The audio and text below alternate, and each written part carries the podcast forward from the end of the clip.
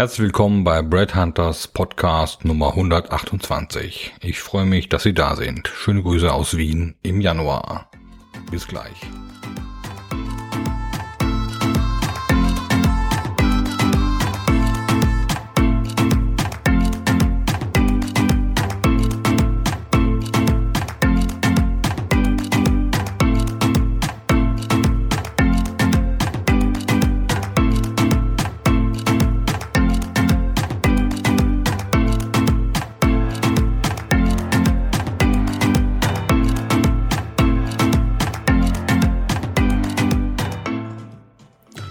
Ja, die heutige Folge, äh, das ist sozusagen das Vorwort aus meinem ersten Band äh, Bububu von 1999 bis 2009.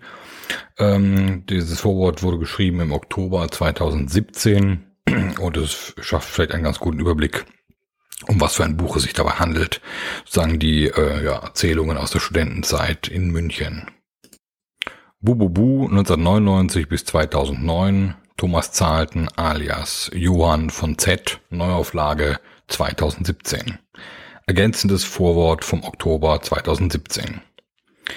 Nach guten acht Jahren habe ich mich zu einer Neuauflage dieses ersten Werkes entschieden, das sich 2008 und 2009 aus zahlreichen Tagebuchaufzeichnungen der Jahre 1999 bis 2009 zusammengestellt hatte.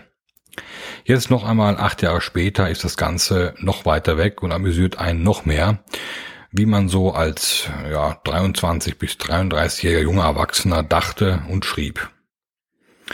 Ja, es hat äh, an manchen Stellen etwas Pubertäres, wie man so über die Dinge der Welt nachdachte. Und andererseits kommt ganz klar die überbewusste Haltung eines Studenten heraus, so wie man sich eben in dieser ja, präpotenten Zeit fühlte.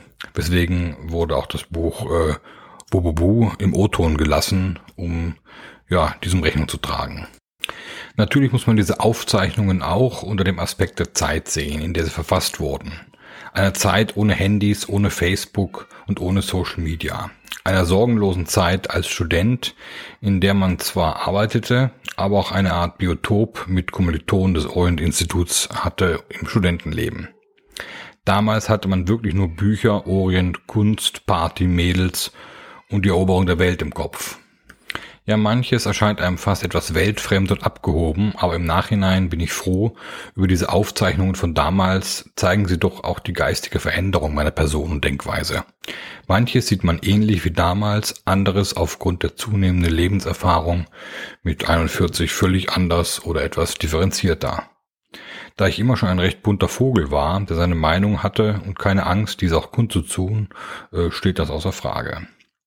Was die Jugendlichen von heute vielleicht dann in 15 Jahren anhand von Instagram, Twitter und Facebook-Infos gehortet haben, sofern es dann äh, auch noch zugänglich ist, ist sicherlich auch spannend im Nachhinein anzusehen. Verlagte sich doch nun vieles von Tagebuchtexten in Stream-Kommentare und Bilder auf Instagram und Facebook. Ja, die heutige Jugend hat ganz andere Arten der Dokumentation. Es wird viel mehr fotografiert und gefilmt mit dem Handy und erachtet diese für selbstverständlich, wo wir noch die Generation X Notizbücher füllten, Dias machten und überlegten, ob 2036er Dia-Filme für zwei Monate Orientreise reichen würden, was eh schon Luxus war damals. Auch hier habe ich noch einen wahren Diaschatz, den ich noch aufbereiten, digitalisieren muss, circa 1500 Dias, meine Orientreisen von 1998 bis 2006. Die Sprache von Bububu ist natürlich recht einfach, mit unzähligen Tippfehlern und manchmal auch Wiederholungen, aber damals wie heute handelte ich nach der Devise lieber den Spatz in der Hand als die Taube auf dem Dach, soll also heißen, ehe man gar kein Buch und gar keine Aufzeichnungen hat, lieber etwas Fehlerhaftes, weil ansonsten ging sich eben auch zeitlich nicht aus im täglichen Leben mit Beruf, äh, Freunden, Party und so weiter. Und heute bin ich froh darüber, manches dieser ganzen Gedanken und Erlebnisse wenigstens ein wenig zu Papier gebracht zu haben, könnte ich doch äh, noch viel mehr Bücher mit all dem Nonsens füllen, den, den man erlebt hat. Das war eben unsere Art der Verarbeitung von Erlebnissen, wohingegen die Kids von heute zu ihren Erlebnissen zahlreiche Instagrams und Facebook-Postings haben, sowie wahrscheinlich äh, Tausende von Fotos. Schreiben war und ist für mich auch immer Dokumentation und Konservierung eines Zustandes, in dem man sich gerade befindet. Deswegen wurden die Texte auch nicht überarbeitet, auch heute nicht. Die zwei wissenschaftlichen Hauptseminararbeiten aus meinem Orientalistikstudium, die am Ende des Buches auch abgedruckt sind, tragen auch zum Gesamtbild meiner Person bei. Denn selbst wenn jemand so viel Wahnsinn erlebt hat, die in den Seiten davor beschrieben sind, so kann er sich doch wie ein Orient-Nerd auch in diesen Thematiken vertiefen, die damals unser tägliches Studium abgesehen von Sprachen Arabisch, Persisch und Türkisch ausmachten. Heute scheinen mir diese Thematiken zwar als interessant, aber völlig irrelevant für unser heutiges tägliches Leben. Ja, sie sind auch ein Relikt aus dieser Zeit und passen zu den damaligen Denkweisen und der Welt von Anfang der 2000er Jahre ohne Internet. Damals waren Bücher und die Tageszeitung das Wissen, das mächtig machte und das Internet nutzte man höchstens zur Buchrecherche auf Amazon, um sie neuesten Titel auf Englisch für sein Orientstudium von Cambridge University, Berkeley oder anderen Universitäten aus dem Ausland zu beschaffen.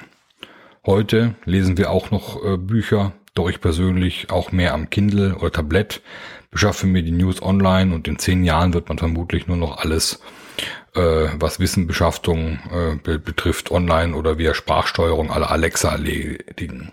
Spannende Zeiten. Wir, die Generation X, sitzen sozusagen noch zwischen den beiden Stühlen. Der alten und der neuen Welt, der Offline, der Online-Welt. Ja, wir wissen es in einer Bibliothek nach Büchern zu recherchen, im äh, Recherchieren im äh, Zettelkasten, aber auch ähm, das Internet zu benutzen. Auch wurde mir wieder bei der Lektüre des alten Bububu-Textes bewusst, wie schnell doch die Jahre dahin rasen. Und ich glaube, ab 40 denkt man dann mehr in Jahrzehnten, weil die dann noch äh, so signifikante Änderungen im Denk- und Persönlichkeit aufgezeigt werden. Man ist schneller 50, 60 oder gar 70, als man sich erträumt hat und fühlt sich doch gleich in seiner Haut, nur vielleicht etwas weiser. Genießen Sie also die geistigen Ergüsse, wenn Sie die Person Thomas Zahlten damals unter dem Pseudonym Johann Friedrich Maria von und zu Z äh, interessiert sind und wenn Sie etwas über die Zeit zwischen 1999 bis 2009 in meinem Leben erfahren wollten. Ein Buch über Studentenverbindungen, Partys, den Orient, den Neuen Osten, Iran, Porno, Orientalistik, Fraueneroberungen, Arbeitssuche oder einfach damalige Gedanken und Spinnereien zur Gesellschaft.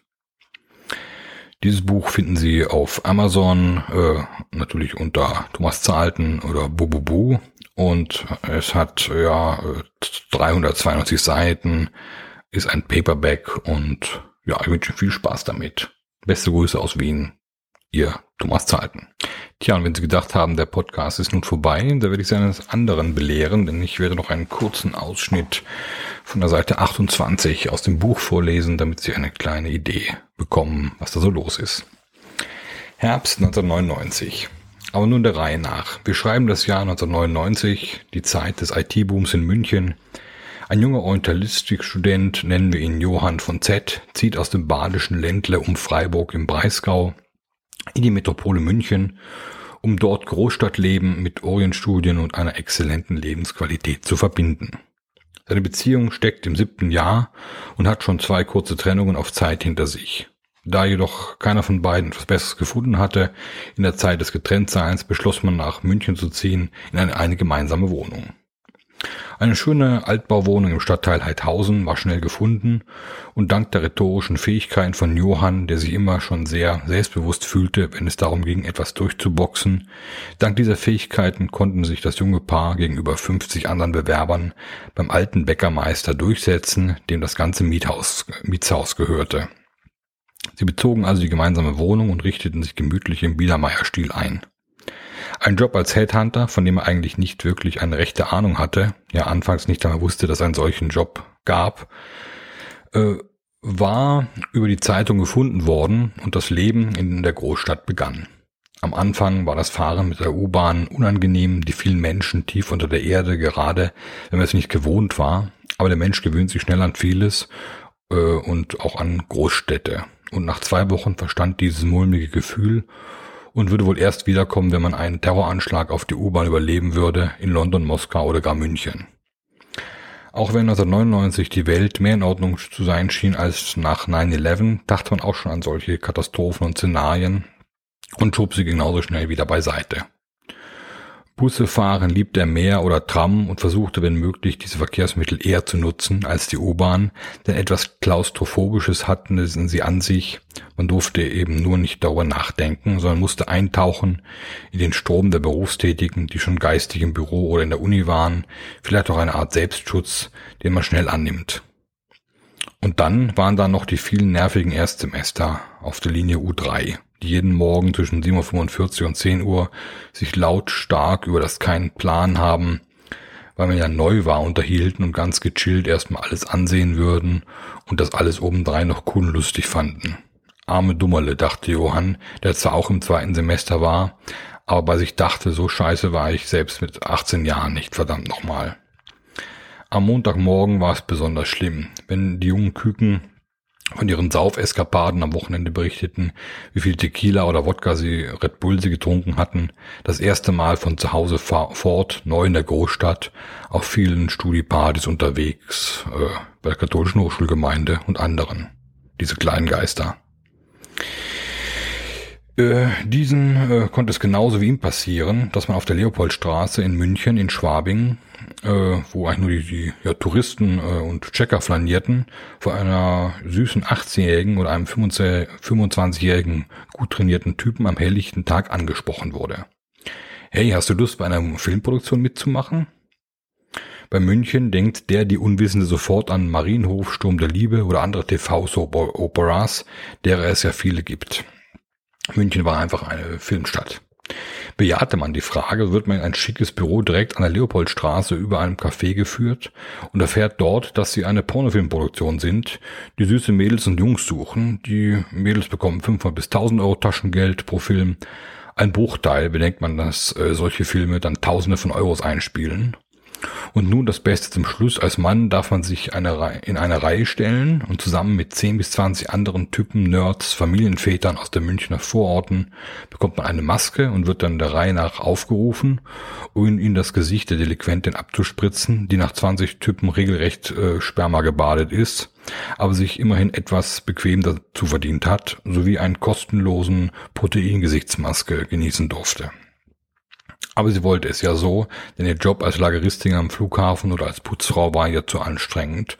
Und einmal im Porno richtig durchgevögelt zu werden, dabei noch Geld zu verdienen, ist auch nichts anderes als bei einem One-Night-Stand in der Disco, äh, wenn BMW Tony noch seine Kumpels mit dabei hat. Als Mann bekommt man übrigens einen Stempel, darf sich in der Kantine eine Wurstsemmel und eine Cola holen, kostenlos das Ganze. Haben wir es wirklich nötig, äh, so etwas mitten in München zu dulden? Die Bevölkerung schreit. Wo sind Kirche und CSU? Wie fühlen sich die ganzen Mädels wirklich, die in der Pornobranche arbeiten? Okay, die Hälfte mag dumpf und verloren sein, aber der Rest war jung, brauchte das Geld und wird diese Erlebnisse später tief im Herzen verschließen und den Schlüssel wegwerfen in der Hoffnung, dass der Film in der Masse der Filme untergeht. Auch sind sie sicherlich bewusst, äh, die Grenzen des gesellschaftlichen Tabus überschritten zu haben und nicht mehr zurückzukennen, sowie auch äh, für einen Menschen nach dem ersten Mord alles anders wird und ist. Das Thema ist zweischneidig, wie Doppelmoral in der Gesellschaft, nur der gesunde Mensch im Mittelweg äh, fehlt. 1999 war vielleicht weniger äh, pornofiziert wie 2009. Wir lebten alle in der IT-Blase, verdienten schnell das Geld äh, und äh, ja, waren auf Lounges, After-Work-Partys, P1 und so weiter. Trotzdem kann man sagen, die Grenzen äh, verschwimmen immer mehr heutzutage. Und wenigstens äh, sind sich dessen voll bewusst, dass diese längst überschritten wurden. Sind Stil, Tradition, Moral und erzieherischer Anspruch verloren gegangen? Leider, dachte Johann von Z bei sich. Fehlt in dieser Gesellschaft die Zensur für Qualität, weil sie sexfeindlich und verklemmt geworden ist? Wo sind die Alt-68er hin? Deswegen kann sich der ganze TV-Mist durchsetzen. Leute lassen sich in Container einsperren und 24 Stunden filmen oder reisen in Dschungelcamps. Auch ist Porno noch ein Tabu und wird trotzdem viel konsumiert. Wo ist die Behörde für Pornoaufsicht, die gute Pornos freigibt und gesellschaftlich anerkennt? Wo ist die Behörde für Internet und TV und Playstation-Konsum, die jeden Bürger, der zu viel konsumiert, den Zugang sperrt? Ist das dann undemokratisch und nicht political correct? Die Demokratie und Gutmütigkeit des deutschen Michel wird uns alle noch an den Rand des Wahnsinns bringen. Sind wir nicht alle überfordert mit unserer Demokratie, die sich theoretisch wunderbar anhört, aber in der Praxis tausende Fälle vorweist von Versagen der Demokratie? Sie ist nur die eine Seite der Standuhr, an der das Pendel angekommen ist, aber es wird wieder zurückschnellen in Richtung Tradition und Monarchie, so hoffte Johann wenigstens. Europa bräuchte wieder einen weisen König oder Kaiser oder Götter, die vom Himmel steigen und aufräumen, jedoch ist das unmöglich, weil es keine Götter gibt, wie wir gelernt haben. Sie sind weg und haben keinen Bock mehr auf uns. Es gibt so viele Dinge, die schön geredet oder argumentativ passend gemacht werden, aber im Nachhinein wird keiner dafür zur Rechenschaft gezogen. Politische, Steuergelder, verschwenderische, gesellschaftliche, moralische Fehler werden nicht geahndet, sondern es werden immer wieder neue Vorschläge zur Überarbeitung der alten Fehler gemacht. Und so geht es immer weiter und weiter wie ein Hamster im Laufrad ohne Konsequenzen und Verbesserungen für die Verantwortlichen. Alte Schulden werden mit neuen Schulden finanziert, falsche Bauprojekte durch neue äh, Gesetze etc. pp. Die Ehre des Adels bzw. der Mächtigen war abhanden gekommen. War das immer so gewesen? kamen die vielen Fehler nur heutzutage öfter ans Licht als früher, da es immer mehr sensationshungrige Journalisten gab, die den Dreck an die Oberfläche schaufelten und ihm eine Plattform gaben. Da die Kirche keinen Einfluss mehr auf die Gesellschaft hat, sollten wir vielleicht etwas von den Bewohnern der dritten Welt über Teilen und Menschlichkeit lernen oder ob man wirklich nur Materielles braucht, um Spaß zu haben. Kann man nicht einfach vögeln, wenn man Lust dazu hat, wie es die 68er äh, der Fall war? Brauchen wir dazu ein Porno- oder Luda-Party in der Disco um die Ecke, wo wir viel Geld für Eintritt und Drinks ausgeben und dann am Ende Männlein wie Weiblein ungebumst wieder nach Hause gehen? Aber wir waren damals immerhin Teil äh, einer Porno-Party, wo es außer lauter Musik, Drinks, ein paar tanzenden Go-Girls ja auch nicht einmal Porno gab aber Sex sells. Und wir haben den Geschäftsführer Heinrich seine S-Klasse von Benz weiterfinanziert. Bestes Beispiel die Münchner YouPorn Party im Herbst 2006. Viel Lärm um nichts. Die Schafherde hat verlernt zu denken und wird an allen Ecken und Enden verarscht. Auf Partys, die Spaß und Sex suggerieren, aber nur laute Musik und Drinks bieten. Bei Rabattschlachten, wo asiatische Billigware nochmals zum Schnäppchenpreis reduziert wird und trotzdem noch den 400-fachen Gewinn einfährt bei All-You-Can-Eat-Veranstaltungen reichlich, billig und gut. Ja, einfach überall. Genau. Ob das bei Talkshows oder TV-Novellas ist, bei Partys, Kinofilmen, Biografien von Stars, die keiner braucht. Es geht hier nicht um Verbote, aber es geht um Qualität und die Verdummung und darum, die schleichende Krankheit äh, der, in der Seele aufzuhalten. Den Resultat dann Amokläufe an Schulen oder S-Bahnen Prügeleien sind. Unsere Kinder sind krank, da die Eltern keine Zeit für sie haben. Die Erwachsenen sind auch krank, weil sie nur arbeiten und die Alten zu schwach, um noch etwas zu bewegen. Das Beste ist gerade gut genug, sei es beim Essen, bei der Qualität des Essens. Und ich spreche hier nicht vom Gourmet-Essen, aber eine Kartoffel sollte doch wie eine Kartoffel schmecken und Gemüse und Fleisch ebenso wie Gemüse und Fleisch zu schmecken hat. Es ist schon lange nicht mehr das drin, was draufsteht. Das war vielleicht vor 50 Jahren noch so. Nur versteht es das Marketing gut, uns immer wieder aufs Neue zu verarschen. Marketing ist alles, das Produkt schon lange Schrott, weil alles billiger und ja, viel sein muss. Ein kleiner Bereich des High-Class-Produkte wie Luxusautos, Uhren und Handwerk konnten sich in dieser Neuzeit retten, aber das können sich nur wenige leisten, da sie dem Konsum gerecht werden wollen, der immer wieder neuen Konsum verlangt. Ja, und jetzt Stopp. Natürlich geht das dann immer noch weiter mit sämtlichen Gedanken und Überlegungen. Sie sehen schon, klar, das sind einfach so die Gedanken eines Studenten. Aber es äh, gibt hier einige lustige Anekdoten dort drin und mehr will ich jetzt nicht verraten. Ähm, lesen Sie selbst, wenn Sie Lust drauf haben. Und in diesem Sinne noch schöne Grüße aus Wien. Das war ein Ausschnitt aus dem Buch Bubu von äh, Thomas Zahlen alias Johann Maria.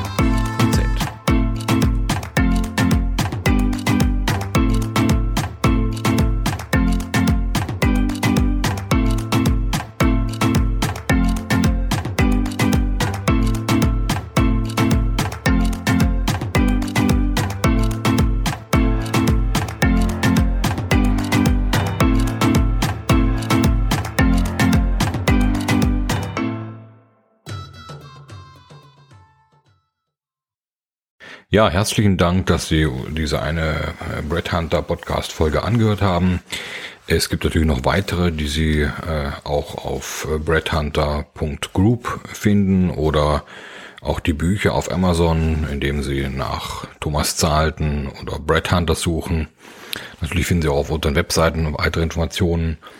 Ähm, weitere Podcasts wären zum Beispiel über echtes Unternehmertum ohne Startkapital und die letzten 30 Monate bei Brad Hunter oder der 50-jährige Systemfehler in der Personalberatung plus Smart Global Headhunting Speedboats oder ein Schritt zurück, um zwei Schritte nach vorne zu machen oder wie der Phönix aus der Asche nach dem Totalschaden von Brett Hunter 2008.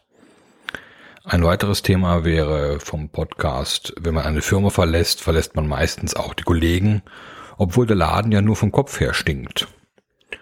Oder Next Big Thing in Company Culture, zurück zur Zusammenarbeit aller Generationen aber auch das Zeitalter der Tipps, ohne das Ergebnis am Ende zu bewerten. Oder wie die Clubhouse-App zum Labern animiert und bei den Entwicklern die Kasse klingeln lässt. Oder einfach Müllers Esel, der bist du. Des Weiteren haben wir einen Podcast zum Vorwort des Brett Hunter Buchs Nummer 7 vom März 2020 äh, und natürlich noch einen, der heißt Geistige Umerziehung durch Social Media Guidelines, Intoleranz der Toleranten We are back in the 60s. In diesem Sinne noch einen schönen Tag und viel Spaß beim weiteren Stöbern auf breadhunter.group.